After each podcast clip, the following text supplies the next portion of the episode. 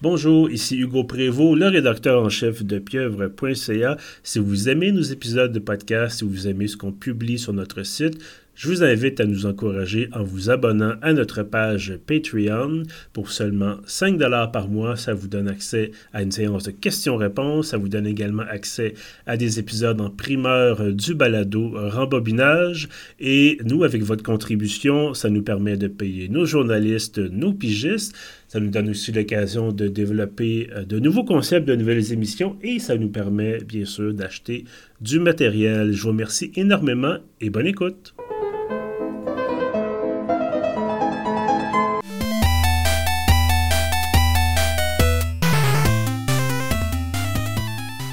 Bonjour, ici Hugo Prévost. Bienvenue à Pixel et Préjugés, épisode numéro 26. Toujours content de retrouver Francis et Louis Gabriel. Bonsoir, messieurs. Bonsoir, Hugo. Salutations. Alors, nous sommes officiellement en mode trio radio-canadien, mais euh, pas de commentaires sur notre employeur ce soir. On parlera pas évidemment de notre travail. On va parler de notre autre travail, celui qui n'est pas payé. Euh, donc, jouer des jeux vidéo, euh, quand même un peu super comme travail, même si c'est pas euh, rémunéré. Il y a, ouais, pas ça si les impôts me fournissaient un salaire pour ça, mais ça arrive pas. ben, en fait, peut-être qu'éventuellement ça, ça va arriver. Euh, clin d'œil, clin d'œil, abonnez-vous au Patreon. Mais euh, bref, je, fais des blagues. Évidemment, vous avez eu le laïus, ceux qui nous écoutent ont eu le, petit laïus habituel en début d'épisode, euh, où je vous fais des beaux yeux et je vous dis aimez-nous comme nous, on vous aime. Euh, messieurs, on se retrouve ce soir pour euh, déterminer si on a l'initiative et si notre DAG plus 6 est vraiment efficace. Euh, on va parler... vraiment quelque chose de plus 6, là, quand on n'a pas nommé le jeu encore, mais ça serait bon de facto, là. Ouais, mais je veux dire, on sait pas plus 6 quoi. C'est peut-être juste comme dans Spinal Tap, ça va jusqu'à 11, puis c'est, c'est un meilleur que 10. sais, on n'a pas, on n'a pas d'explication. Bref, on va parler de Baldur's Gate 3. Euh, je le sais, je le sais, ça fait un mois et demi qu'il est sorti. Même mes propres collaborateurs me font, m'ont signalé que ça faisait un mois et demi que le jeu était sorti. Euh, ce à quoi je répondrai, euh, c'est moi le boss. Mais non, surtout, c'est à quoi je répondrai. Je pense que ça reste intéressant euh, d'en parler. D'abord parce que toi, le Gabriel, tu nous avais parlé du jeu qui était en accent anticipé à l'époque. Ben oui, puis euh, j'allais dit, j'avais dit, je pense, trois, quatre fois dans trois, quatre épisodes que ça allait être le jeu de l'année. Puis je l'avais-tu dit un peu, c'est très vraisemblablement le jeu de l'année. Moi, je pense que c'est pertinent d'en reparler aujourd'hui, Hugo, parce que c'est ce que je m'en vais faire, rejouer à Baldur's Gate 3 après qu'on ait fini l'enregistrement de ce podcast-là. Voilà, donc euh, je pense qu'effectivement l'intérêt, en tout cas Dieu merci pour les développeurs de chez Larian Studio, l'intérêt est toujours là un mois et demi après la sortie du jeu. Ça serait un peu déprimant sinon. Euh, mais c'est ça. Et on, va en parler aussi parce que, bon, tu l'as mentionné, puis le Gabriel, probablement le meilleur jeu de l'année. En tout cas, ça sera sans doute pas Starfield. Euh... c'est chiant, ça, c'est gratuit. j'ai pas joué à Starfield. Il y a personne ici qui a joué à Starfield qui a déjà commencé à le voilà. Mais euh, non, mais c'est parce que ce à quoi j'essaie de nous ce vers quoi j'essaie de nous amener, c'est la notion d'attente quand on parle de jeux AAA, et je pense qu'on peut classer Baldur's Gate 3 dans, dans les AAA, euh, les attentes par rapport au AAA, parce que, sans, sans y avoir joué évidemment, mais en ayant vu des critiques, euh, Baldur's Gate 3 Starfield. Starfield ici représente un peu un peu toute l'industrie des gros noms, des, gros studios qui nous sortent des gros jeux qui coûtent cher et qui euh, c'est pas toujours super bon. Il y a souvent des bugs, il y a souvent des contenus. Ah ben tiens, on fait une mise à jour du jour 1 de 75 gigs. Euh, oui, je parle de, de, de, de, vous, version PC de Last of Us. Euh, un traumatisme qui perdure pour Hugo. Ça fait un an qu'il nous en parle. C'était médiocre. C'était tellement médiocre ce jeu. Mais enfin, euh, mais ça, on va en parler peut-être en, deuxième partie d'épisode, parce que tout d'abord, c'est ça, j'ai envie d'avoir vos impressions. Euh, bon, toi, Gabriel, on va te garder un peu plus pour la fin, mais Francis, toi, tu y as joué. Tu vas y rejouer euh, tantôt. Tu nous as dit avec grande fierté l'autre jour, tu avais passé la cassette. Alors, j'en déduis que tu avais fini le, la quête, la quête, en tout cas, le, fini le jeu, la quête principale.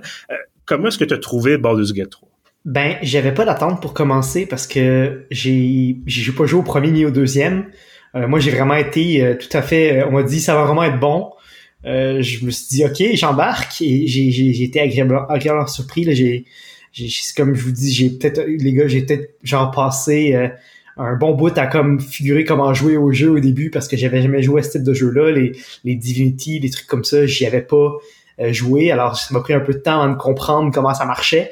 Euh, mais j'ai été accroché dès le début et j'ai terminé euh, le jeu une centaine, une 80 heures plus tard. la première partie avec en solo. Après ça, j'ai joué une partie avec mes amis. on est encore en train de travailler là-dessus tranquillement. après ça, je me suis recommencé une autre partie solo pour juste essayer de, de louper des loops que j'avais pas faites en, ma première partie solo parce que j'apprenais à jouer au jeu. Euh, puis là, je me suis commencé un autre playthrough en groupe avec un autre ami parce que là, je veux essayer de jouer le, chemin plus sombre euh, des choix. Donc, au final, j'ai rien juste à dire du bon parce que ça m'a donné, ça c'est un jeu qui m'a qui m'a littéralement dévoré et que je redemande en fait là. Mais donc tu sens que pardon, même après 80 100 heures, t'as pas l'impression, t'as pas fait le tour là. Pas du tout. J'ai commencé ma deuxième partie solo. Euh, j'ai commencé avec. Euh, euh, j'ai pas nécessairement changé mon alignement. Je joue relativement encore bien dans ma deuxième partie solo, mais je joue pas la même classe. Je fais des choix un petit peu différents j'ai pas l'impression de, de, recommencer. Là, j'ai en plus j'ai pris le, le Dark Urge, mais j'essaie de le garder gentil dans le dans mon dans mon playthrough solo numéro 2. Alors là, c'est comme un peu l'équilibre. Ça, il y a des nouveaux choix, il y a des nouvelles choses qui arrivent, euh, des nouveaux dialogues à explorer. Donc j'ai pas vraiment l'impression de recommencer, même si ça me permet aussi de repasser au travers, repasser les, ce que j'ai manqué dans mon premier playthrough solo, un, play, un style de jeu différent, une nouvelle classe. Il y a plein, une combinaison de choses qui sont neuves et que je peux essayer, puis ça me, ça me rend très heureux là.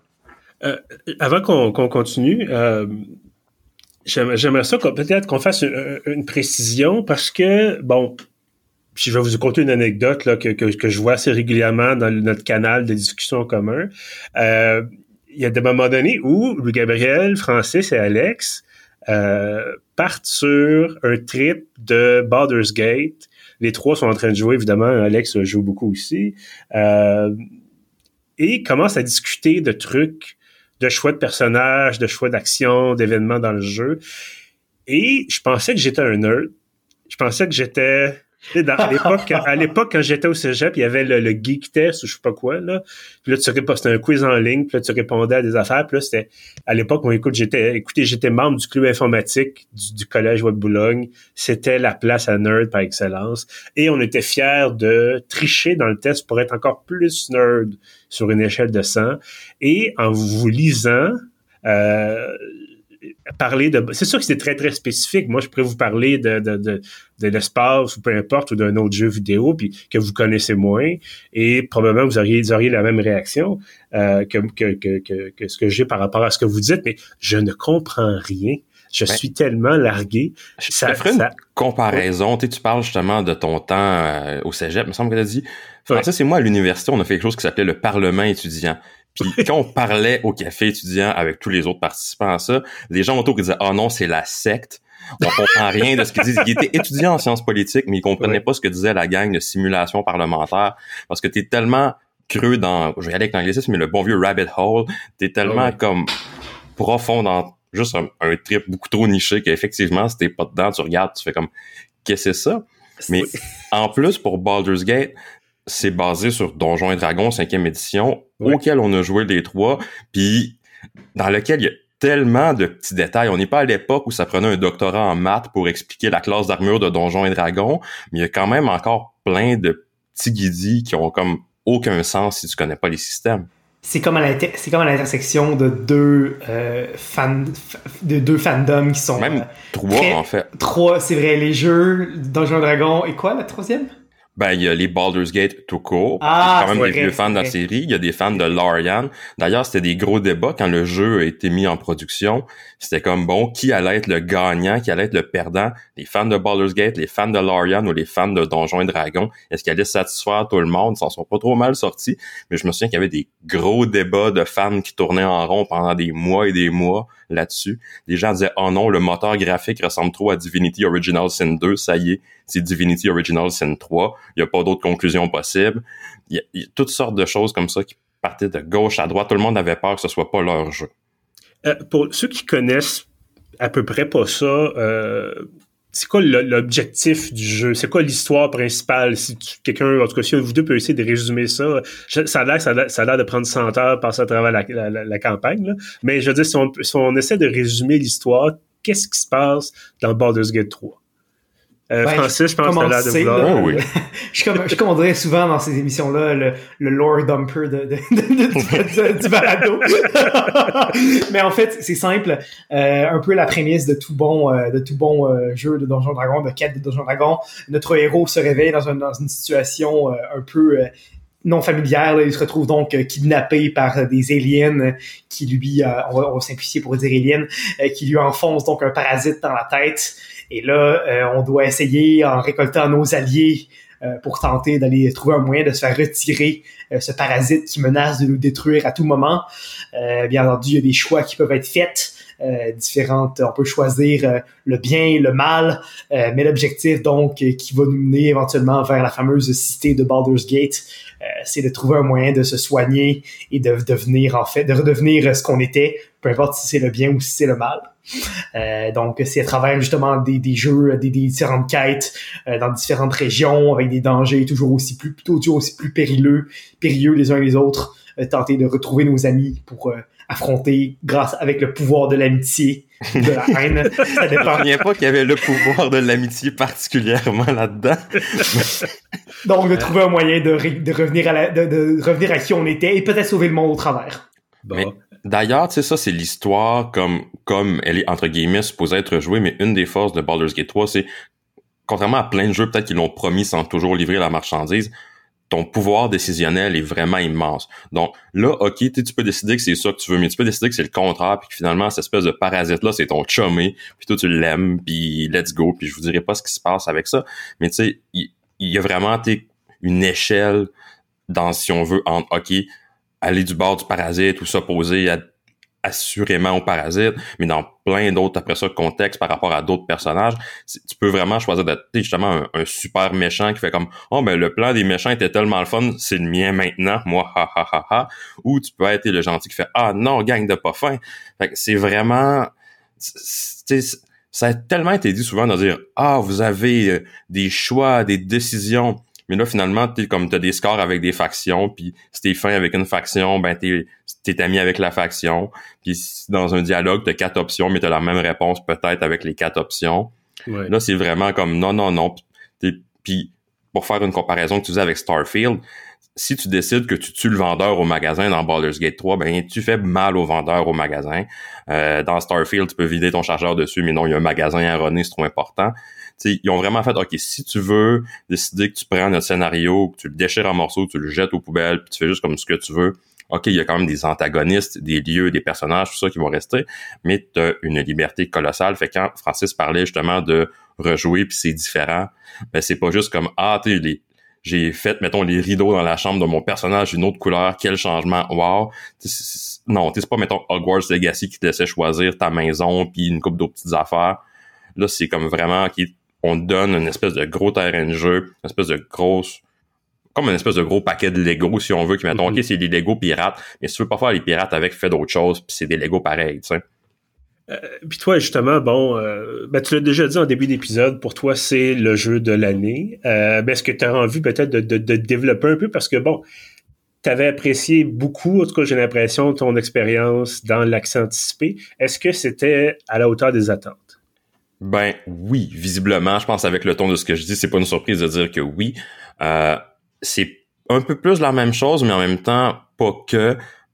Parce que bon, de un, le, premier acte du jeu, je l'avais fait, je pense c'est 200 quelques heures dedans. Je commençais à le connaître pas mal par cœur. C'est mm-hmm. déjà plus nouveau un peu quand tu t'aventures ailleurs, mais tu te rends compte que ce sont dans des endroits où ils ont tellement réfléchi à chaque petit détail, chaque petit élément de scénario, à, à chaque nouvel endroit, dans chaque nouvelle zone, notamment, c'est quand même des zones pas euh, tout petites, mais il y a comme des grandes zones, c'est pas tout à fait un monde ouvert. Puis c'est jamais le même ton, c'est jamais la même ambiance. Comme l'acte 2, par exemple, se passe dans une espèce de forêt maudite. Puis bon, c'est pas le concept le plus original de tous les temps, mais il y a un mélange de trucs classiques, de fantastique, puis de on a quand même fait des choses intéressantes avec les personnages, des dialogues, puis on, on l'a écrit comme du monde, on n'a pas juste piché des clichés pour picher des clichés. Puis justement, tu fais tout le temps genre Wow, ok, j'ai envie de voir la suite ou j'ai envie de voir ce qui va se passer si je décide de faire telle chose au lieu de telle chose. Fait juste justement sa rejouabilité qui est extraordinaire. J'étais rendu à. que je retourne voir, mais je pense que je suis en 300 heures, puis je me suis toujours pas complètement tanné. OK, il y a des petits bouts que je fais comme oh, ça là, je l'ai vu assez souvent, mais il y a justement, il y a comme c'est un jeu qui arrive à vraiment donner l'impression que t'incarnes un personnage puis tu fais pas juste suivre une histoire qui est sur une trame narrative ou une trame narrative déguisée dans une espèce de gros bac à sable, mais qu'au mhm. final, c'est juste du vide de tous les bords, tu sais. J'ai entendu un de mes amis qui a, lui, joué dans une, une version euh, que j'ai pas joué du tout. Il a joué la, il a fait le chemin euh, full, complet du côté des méchants il me racontait les choses et j'avais aucune idée de quoi il me parlait, j'avais aucune idée où est-ce qu'il était allé, j'avais aucune idée par où il était passé, je savais vraiment pas de quoi il parlait, j'étais vraiment confus, confus, confus. Et je me suis dit ok j'ai genre manqué 50% du jeu, si j'ai pas fait ce chemin-là, je comprenais pas. ils, ont, ils ont aussi fait un petit peu du, du From Software à certains niveaux en le sens qu'ils ont, ils ont caché des éléments scénaristiques vraiment intéressants reliés à la trame principale qui sont pas nécessairement accessibles sans que tu cherches un peu ou des fois même que tu ré tu résous un petit puzzle, par exemple. Puis là, tu fais comme, oh mon Dieu, je savais pas que telle affaire était liée à telle affaire. Tu fais plein de liens quand tu fini, puis tu recommences, tu fais, oh, j'avais pas compris que ça, c'était lié à ça. C'est tellement tissé en, en toile d'araignée scénaristique. C'est fou là-dessus. Euh, j'ai pas encore eu l'occasion d'y jouer. Je l'ai acheté parce qu'encore une fois, comme disait j'ai subi de la pression de, mes pères. Euh, mais là, j'étais plus content, je pense, d'acheter Baldur's Gate 3 que d'acheter euh, Diablo 4. Euh, ne serait-ce que parce que c'est un petit peu moins cher. Il semblait y avoir beaucoup plus de trucs à faire que juste tuer des monstres et ramasser du, meilleur équipement. Mais j'avoue que, tu sais, bon, oui, je, vous entends évidemment parler de, les, les trucs complexes, les, la question de scénario. Euh, la rejouabilité, tout ça. Moi, ce qui m'a marqué, puis je pense que ça avait été mis dans, dans notre conversation de groupe, c'est un, une très courte séquence vidéo où quelqu'un essaie de parler avec un, un, écureuil. Parce que oui, dans mmh. le jeu, tu as un sort de langage avec les animaux, tu une compétence de langage avec les animaux, et le personnage essaie d'approcher l'écureuil. L'écureuil mord le personnage, et il y a comme un jet d'initiative parce que c'est considéré comme une attaque, j'imagine, je sais pas trop. Et le personnage jette un, ben, jette pas physiquement, clairement, mais un D20, donc réussite complète, là, et finalement donne un coup de pied euh, tellement fort à l'écureuil que l'écureuil explose et semble quitter la galaxie. Je l'avais pas vu celui-là, je l'avais euh, Et je me suis dit, quel...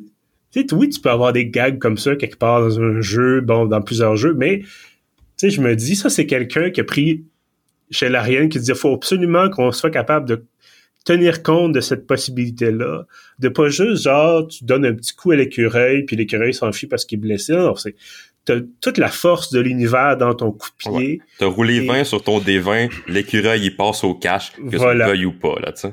Et euh, ça m'amène un peu à, un peu à la, deuxième partie de, de, de notre discussion. Euh, on a un jeu qui est, je pense que des centaines d'heures de dialogues sont enregistrés. Euh, y a, la qualité visuelle est très, très intéressante. C'est sûr que c'est pas le top du top du top du top, mais on n'a pas besoin, je pense, d'avoir le top du top, surtout que la majorité du jeu, c'est en vue de, du haut. Euh, évidemment, tu as des... C'est rare qu'un RPG va faire le choix de tout miser sur les graphiques de manière générale, de toute façon, donc il n'y a pas de il n'y a pas d'attente là. Mais bon, récemment, je ne vais pas taper sur Starfield trop trop, mais on apprenait que dans un sandwich, il y avait 70 000 triangles. Donc, euh, euh, la complexité visuelle est peut-être... Bref, des fois, on a l'impression qu'il y a des studios qui disent on va rendre ça complexe pour rendre ça complexe. Euh, mais j'ai l'impression qu'on est devant un jeu qui devrait pas être dans le reste des, jeux. C'est-à-dire qu'on a quelque chose, on a un produit, et c'est peut-être le fait qu'il ait passé quatre ans en accès anticipé, ça a certainement aidé, mais on, a, une espèce de produit qui est un, une espèce d'ovni par rapport à tout le reste. Je sais pas si vous voyez ce que je veux dire, parce que d'habitude, on a, des grands jeux qui sortent, qui peuvent être bons, qui peuvent être moins bons, qui peuvent être très réussis, qui peuvent être moins bien réussis. Et là, on arrive avec quelque chose que, c'est ça, je disais, des centaines d'heures de dialogues enregistrés. Euh, il semble avoir des centaines, peut-être même un millier d'heures de scénarios de rejouabilité possible. Euh, il y a du multijoueur. Il y a, tu sais, bon, euh, on, on, reparlera pas de l'écureuil, mais tu vois, bon, il y a, moyen de donner un gros coup de pied à un écureuil. Euh, est-ce que c'est normal? D'avoir ce, ce, ce, ce jeu-là, puis savoir cette qualité-là, finalement, dans l'industrie du jeu vidéo? Ben, peut-être pas en avoir un par semaine comme ça, mais ça me fait juste repenser à l'espèce de longue série de tirades qu'il y avait eu sur Twitter. Je pense que ça s'appelait même encore Twitter à ce moment-là, de développeurs de, Blizzard, puis d'Activision, puis de comme plein de gros studios qui répondaient à un petit développeur indépendant qui disait Hey, c'est vraiment génial Baldur's Gate 3, c'est sur le bord de sortir, mais attendez-vous pas à ce qu'on fasse juste des jeux comme ça parce que tu sais, vous allez quand même être déçus, on n'est pas tous capables de fournir la marchandise à ce point-là. Tu sais, c'est super ambitieux comme projet, ils ont mis beaucoup de temps, beaucoup de moyens, puis comme ils ont ils sont allés là. Fait que là, t'as des développeurs de gros studios AAA qui ont plusieurs fois le budget de Lorian qui font ah ben il a bien raison ce gars-là attendez-vous pas à ça de nous c'est pas faisable des jobs de même puis on fait comme vous avez cinq fois plus d'employés, dix fois plus de budget, je sais pas combien, mais tu sais, je suis pas mal sûr que Lorian se compare pas à Activision Blizzard en termes de finances. Là. C'est pas vrai. Là. Ils ont pas fait Fortnite non plus. Il y a des studios pas mal plus riches qu'eux autres. Mais eux autres ont décidé de prendre des années, de travailler fort, puis au lieu de sortir un jeu aux deux, trois ans, puis de faire OK, ben on va faire des copier-coller de ce qu'on fait d'habitude. Mais ça, en même temps, ils en ont fait. Tu sais, justement, quand les gens disaient Ah, ça ressemble au moteur graphique de leur jeu précédent, tu ben oui. C'est comme ils ont pas fait un nouveau moteur graphique from scratch de zéro juste mm-hmm. pour le jeu. Ils ont rebassé sur ce qu'il y avait pour se donner une chance. Ça, c'est correct. Mais de faire, OK, on va recycler toutes nos mécaniques. Ça va être les mêmes que la dernière fois, mais on va en rajouter une. Comme ça, si tu cliques sur le piton droit de la souris, ça fera pas la même affaire que la dernière fois. Mais c'est sûr que tu joues pas au même standard, mais c'est une question de choix. C'est comme justement les, les Call of Duty qui sortent à quoi aux deux ans en moyenne, des jeux à la NHL qui sortent à tous les années. Mais c'est sûr que si tu fais ça, tu révolutionnes pas la, la chose à chaque fois. Puis l'Ariane a décidé de le faire. Ça dépend des autres, c'est leur choix de décider, OK, ben une fois de temps en temps, on pourrait peut-être essayer de faire ça, nous autres aussi, ou on n'aura pas l'audace, puis on n'ira pas là. Mais ça me fait penser que j'ai été invité récemment, ça, c'est dans, quelques semaines, au lancement du prochain Assassin's Creed. Euh, qui est peut-être très bon, je, je sais pas. Ça fait longtemps que j'ai pas joué à Assassin's Creed. Euh, mais effectivement, c'est un autre exemple de studio qu'Ubisoft sort un jeu, un Far Cry à toutes les trois ou quatre ans, euh, peut-être même plus souvent. Assassin's Creed assez régulièrement aussi. Euh, il avait pris une pause, je pense, une année à un moment donné, euh, un, an ou deux, parce qu'il y avait eu beaucoup de problèmes dans le cycle de développement, parce, puis justement, c'était le, festival des bugs, puis des affaires qui n'avaient pas d'allure. et c'est la question, c'est est-ce que tu veux prendre une chance de de te planter parce que l'Iron aurait pu se planter, ça, ça arrive. Euh, puis de finalement là être dans le trou. J'essaie de chercher pendant qu'on se parle, j'ai pas trouvé le budget de Baldur's Gate 3. Euh, c'est pas dans la page Wikipédia en tout cas. si c'est public comme information, je je, je l'ai pas sous les yeux, mais euh, c'est probablement plusieurs, au moins plusieurs dizaines de millions de dollars. Euh, sur plusieurs ça a années. des millions, c'est sûr. Puis il y a des centaines de personnes qui ont travaillé là-dessus, il faut les payer, puis il y a tous les autres frais de développement. C'est sûr que ça a coûté de l'argent. C'est pas un jeu indépendant, on est d'accord là-dessus. Non, non, non, non, mais ce que je veux dire, c'est que c'est ça, il y a toujours le risque de se planter.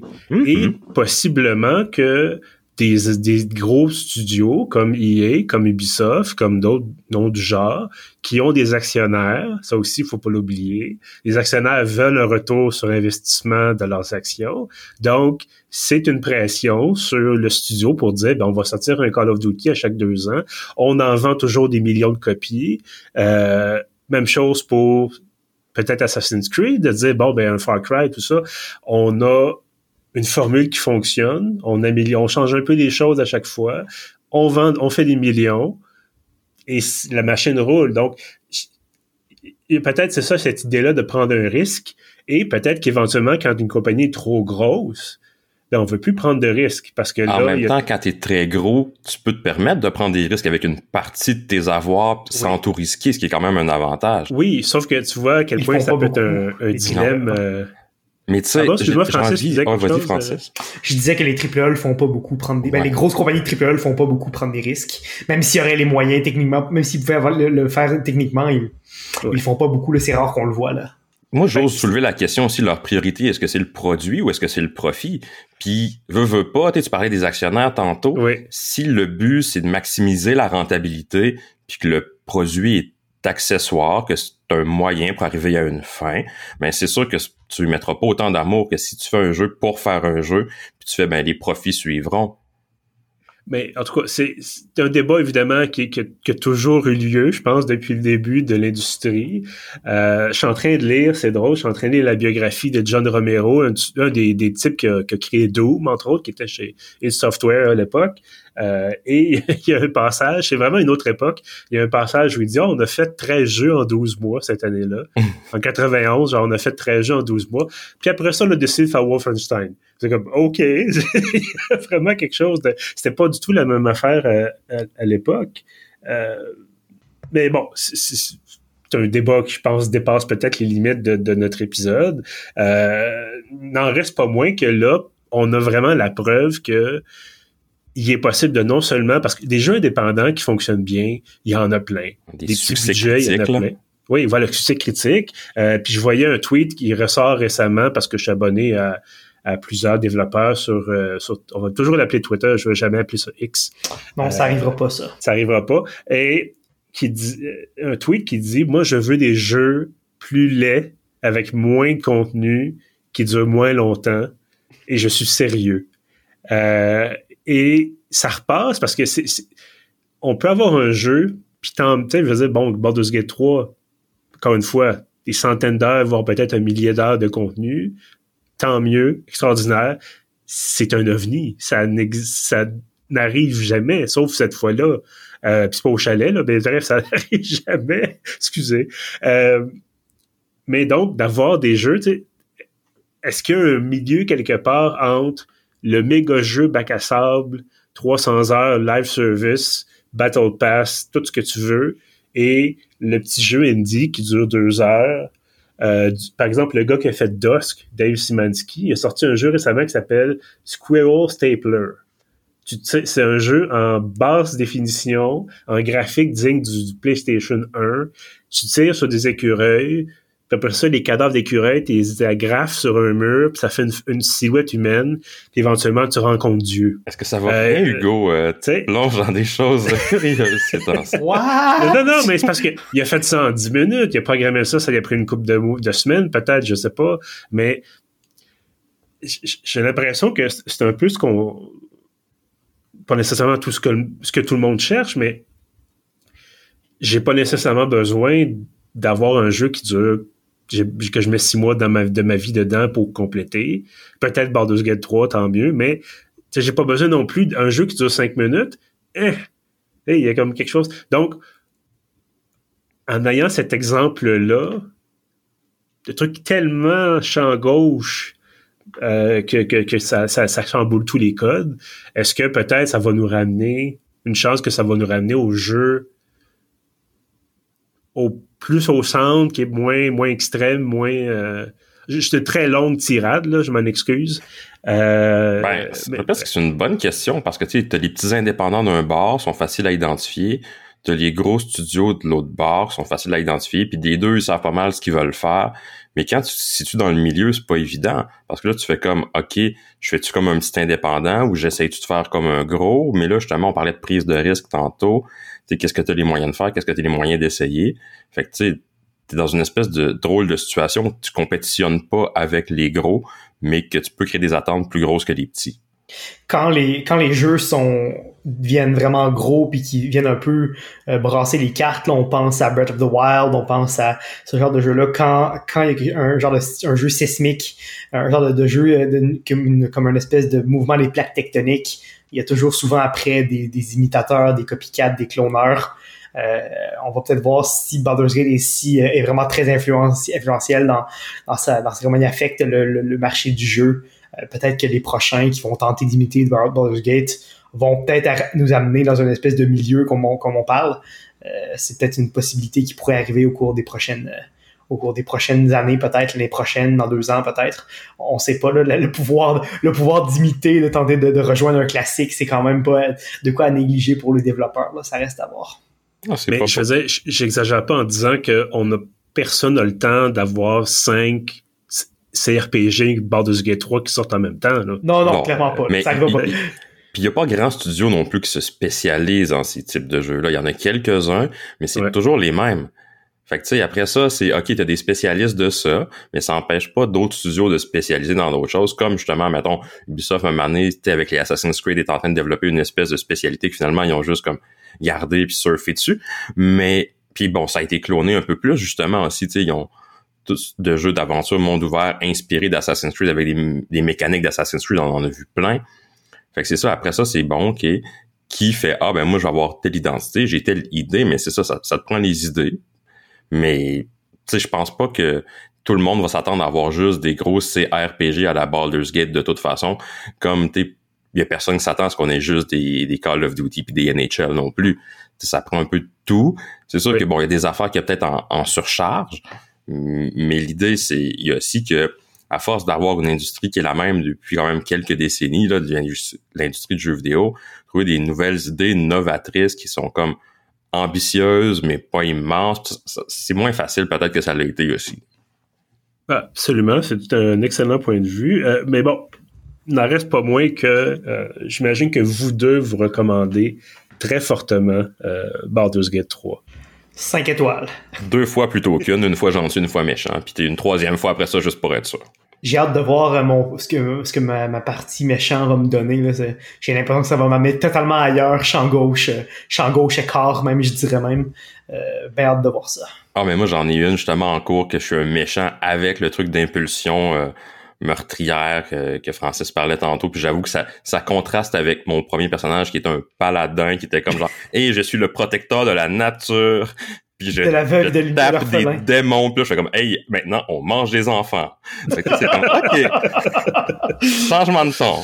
Voilà, absolument. Mais c'est drôle, ça aussi, parce que plusieurs jeux qui essaient régulièrement d'offrir ces points de vue-là, gentils, méchants. Euh, moi, je me souviens, entre autres, de Mass Effect, là, mm-hmm. euh, où si tu devenais méchant, ta face brisait peu à peu.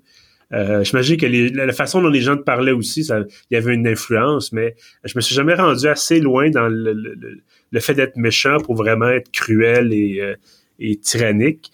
Euh, ah, c'est toujours que dans Baldur's Gate, ça attend pas trop longtemps avant de te donner l'option oh, Sérieusement, j'ai dû jouer la pour commencer la, la, partie avec les impulsions maléfiques. J'avais potentiellement vraiment l'intention au début de, que mon paladin soit un paladin méchant avec les pulsions maléfiques, mais je savais pas du tout ce que c'était. Et là, quand les premières pulsions sont arrivées, ça a tellement été contre ma nature personnelle comme, comme individu que j'ai pas été capable de les faire au début. J'étais pas capable. Puis là, finalement, j'ai décidé de jouer gentil. Maintenant que je sais ce que c'est, là, je suis capable de réaliser que peut-être que je vais le faire cette fois-ci pour la prochaine partie, mais c'était trop dur. D'ailleurs, un détail qu'on n'a pas mentionné, ça me fait penser aussi. Un truc que j'ai toujours trouvé le fun dans ce jeu-là, c'est que, tu sais, on parlait des, des jets de dés justement pour euh, réussir ou échouer quelque chose, mais un échec est pas toujours forcément une mauvaise chose dans Baldur's Gate. Ils ont pris la décision qu'il y a des fois, tu sais, t'as beau réussir ce que tu fais, mais si c'est pas la bonne idée, peut-être que l'échec est plus avantageux que la réussite. Puis ça, justement, ça rajoute une imprévisibilité aussi. Puis, tu sais, comme t'as pas l'impression que ton choix n'avait pas de sens, t'as juste l'impression justement qu'il y a des conséquences. ça, c'est le fun. J'ai une question pour vous avant de, terminer. En fait, deux questions, mais la première est la suivante. C'est un peu le teaser que j'avais mis là pour parler de l'épisode qui s'en venait. Est-ce que, euh, tout en, tenant compte du fait qu'évidemment, on n'a pas pu jouer personne à tous les jeux de rôle euh, qui sont sortis, mais est-ce que, selon vous, c'est jusqu'à présent le meilleur jeu de rôle qui existe euh, sur le marché?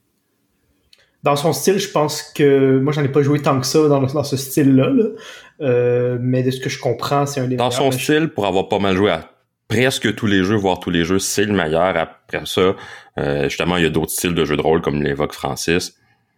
Fait ça va être une question de goût rendu là. Mais c'est sûr que c'est un gros candidat au sommet du palmarès pour les jeux de rôle en général. Si tu essaies de faire une espèce de grille d'évaluation, il, il va scorer très haut dans beaucoup de catégories. Et euh, dernière question, c'est est-ce que faut être un fan fini de Donjons et Dragons, de, de, de, jeux de rôle, tout ça pour parce que j'ai vu des euh, des interfaces. Il y a là d'avoir à peu près 25 000 boutons, options, statuts, différentes différentes habiletés, différentes euh, différents sorts qu'on peut lancer. Est-ce que si moi j'y connais quelques trucs quand même, mais si quelqu'un qui connaît rien là-dedans décide, après avoir écouté l'épisode, euh, d'acheter Baldur's Gate 3, est-ce que ça va être quelque chose de, d'incompréhensible? Je pense que pour même quelqu'un qui est fan de ce type de jeu-là, ça va être un, peu, un petit peu une courbe d'apprentissage. Moi, j'ai, comme je disais, dans la première partie, l'acte 1, j'ai manqué probablement 40% du contenu peut-être. Mm-hmm. Donc, euh, je pense que faut quand même être dans une certaine volonté d'apprendre quelque chose de nouveau quand on arrive dans quelque chose sans aucun primer, sans rien. Euh, mais je pense que on peut avoir beaucoup de plaisir malgré tout si euh, si on, on embarque un peu dans, dans cette aventure-là en se disant ok euh, ça va être c'est comme si on était dans un dans un dans un dans une partie de Donjon et Dragon et que là il y a un narrateur et que là il y a différentes choses qui se passent. Je pense pas qu'il faut être un fan, mais il faut être quand même prêt à à voir à vivre cette expérience-là, je pense. Ça, tu vas gagner de diverses façons si tu es un fan de ces choses-là. Tu vas être tu vas t'adapter plus facilement, tu vas être plus performant si on veut dans le jeu, mais ultimement, c'est un, même s'il peut jouer en multijoueur, c'est pas un jeu compétitif. Donc, tu sais, si tu fais juste, ben, regarde, je vais me faire des bonhommes, puis je, vais jouer le jeu, puis je vais avoir du fun, tu feras pas, tu découvriras pas tous les secrets, par exemple, mais c'est pas grave. Tu auras peut-être pas les meilleurs combos, les meilleurs builds de tous les temps de Donjons et Dragons, mais c'est pas grave. Les gens qui jouent autour d'une table, la plupart du temps, s'ils ont pas le meilleur build de l'histoire de Donjons et Dragons, puis ils ont du fun pareil. C'est sûr que c'est quand même plus facile à apprivoiser en version jeu vidéo qu'en version jeu sur table. Donc, si tu fais comme ah oh, ben Donjon Dragon, ça a l'air un peu compliqué, mais pas super. Ben, Baldur's Gate, c'est la même affaire, mais encore un peu moins pire. Puis c'est ça, tu vas avoir, tu peux vraiment avoir du fun pareil. Puis si tu te fais, mettons, un guerrier, il va aller dans le tas, il va cogner à coups d'épée, puis il réinventera pas la roue avec mille habilités non plus. Il y a des sous-classes qui en ont plus que d'autres. Les magiciens ont plus d'options qu'un guerrier, ainsi de suite. Mais tu sais, tu joues vraiment un peu comme tu l'entends, puis comme tu commences avec des personnages niveau 1, euh, on s'entend dans un jeu qui a 12 niveaux, tu développes progressivement tes habiletés, t'acquiers de plus en plus d'options. Fait que quand t'en, as pas des tonnes tant que ça au début, puis si tu te trompes en chemin, tu te rends compte que ce que tu fais, c'est pas bon, il y a une place que tu peux aller dans ton camp, ça te coûte des pinottes, puis tu peux respect tes bonhommes comme tu veux, puis faire, ah, ben finalement, ben regarde, ça marchait pas mon affaire, je vais juste me faire comme un gros bonhomme avec un gros bouclier, une grosse armure pour aller au front pendant que, vu que je suis pas habitué avec mes stratégies, ben je, vais comme apprivoiser mes autres bonhommes, puis lui, il va prendre des coups pendant ce temps-là.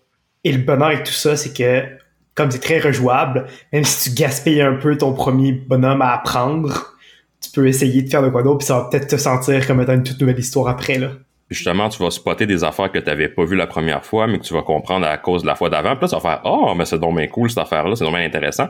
Fait il, y, a une belle qualité là-dessus, justement, de comme non, non, tu, tu, peux passer à côté de plein d'affaires, puis c'est pas du tout un problème.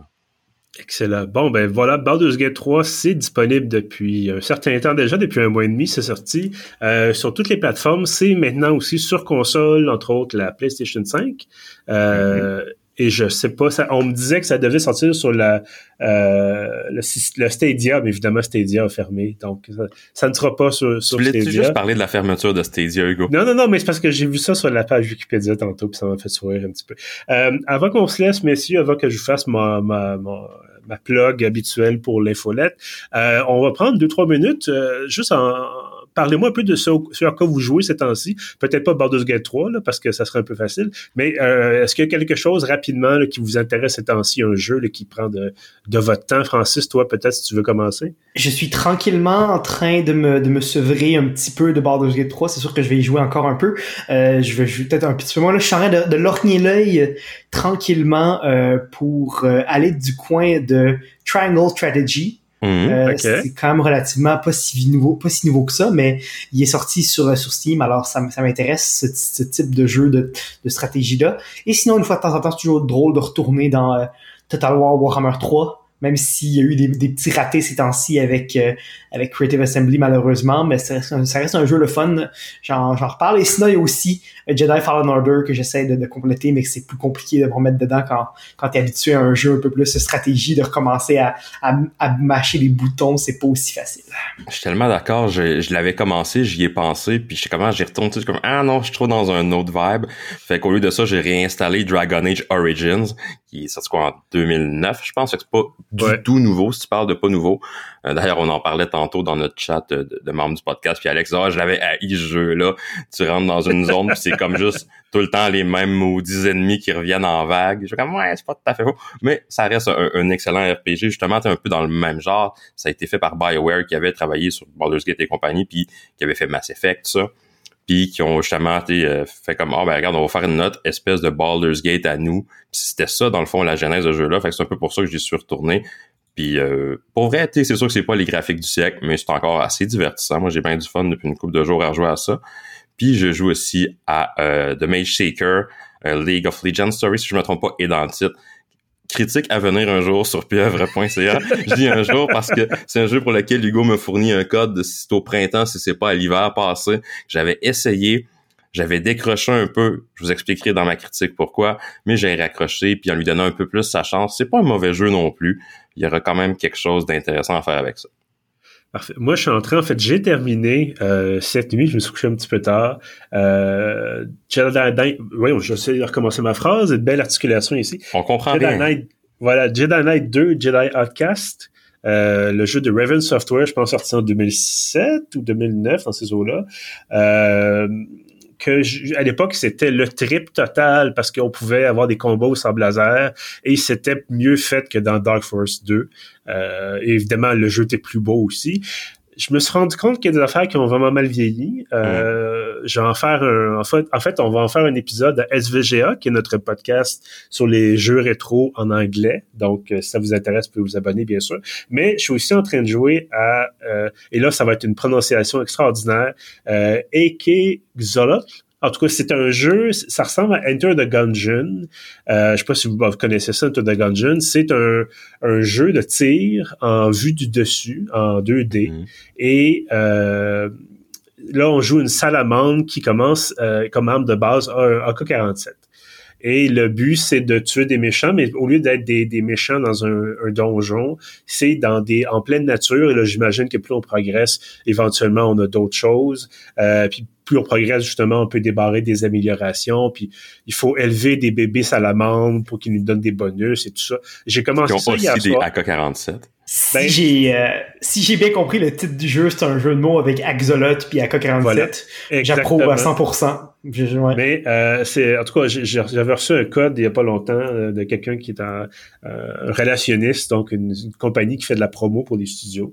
Et c'est la version 1.0 est sortie là, tout, tout, tout récemment. J'ai eu beaucoup de plaisir. Pour l'instant, j'ai joué 33 minutes. Donc peut-être qu'après, peut-être qu'à la 35e minute, ça devient catastrophique. mais bon, c'est pour l'instant, c'est un bon divertissement euh, il y a déjà des moments où je me, je me fais avoir par euh, euh, mes réflexes d'homme vieillissant. mais autrement, j'ai quand même du plaisir. Et c'est moins frustrant, effectivement, que des, des bouts un peu affreux de Jedi Outcast. on se souvient surtout des bons bouts, surtout le multijoueur, mais il y a des trucs dans la campagne qui sont assez frustrants. Encore une fois, je vais vous en parler euh, à SVGA. Voilà, donc c'est ce qui m'occupe ces temps-ci. Euh, puis merci, messieurs, donc pour euh, ce tour d'horizon rapide. Merci d'avoir été là, bien sûr, pour parler de Baldur's Gate 3. Euh, on se reparle bientôt. On a toujours évidemment toutes sortes de jeux qui sortent, toutes sortes de choses à critiquer. Euh, en attendant, ben, ceux qui nous écoutent, évidemment, merci d'être au rendez-vous. Euh, je vous invite à écouter nos autres épisodes. Il y en a déjà, je pense, 25, plus que plusieurs épisodes spéciaux. tout ça, c'est sur pieuf.ca. On est également sur Spotify et Apple Podcast. Et en terminant, euh, bien sûr, cette fameuse promo pour l'infolettre, euh, ça évite de subir les algorithmes, la censure, tout ça. Euh, vous, ça, on vous envoie en fait directement nos contenus chez vous dans votre barre de réception. C'est livré tous les samedis matins, c'est gratuit. Et pour vous abonner, vous allez sur le site de Pieuvre. Le site de Pieuvre, voilà, dans la colonne de droite, il y a un formulaire et ça donne évidemment accès. Comme je disais, tous les contenus, tous les articles, toutes les critiques, tous les épisodes de podcast. Messieurs, je vous dis merci et à la prochaine. À la merci Hugo.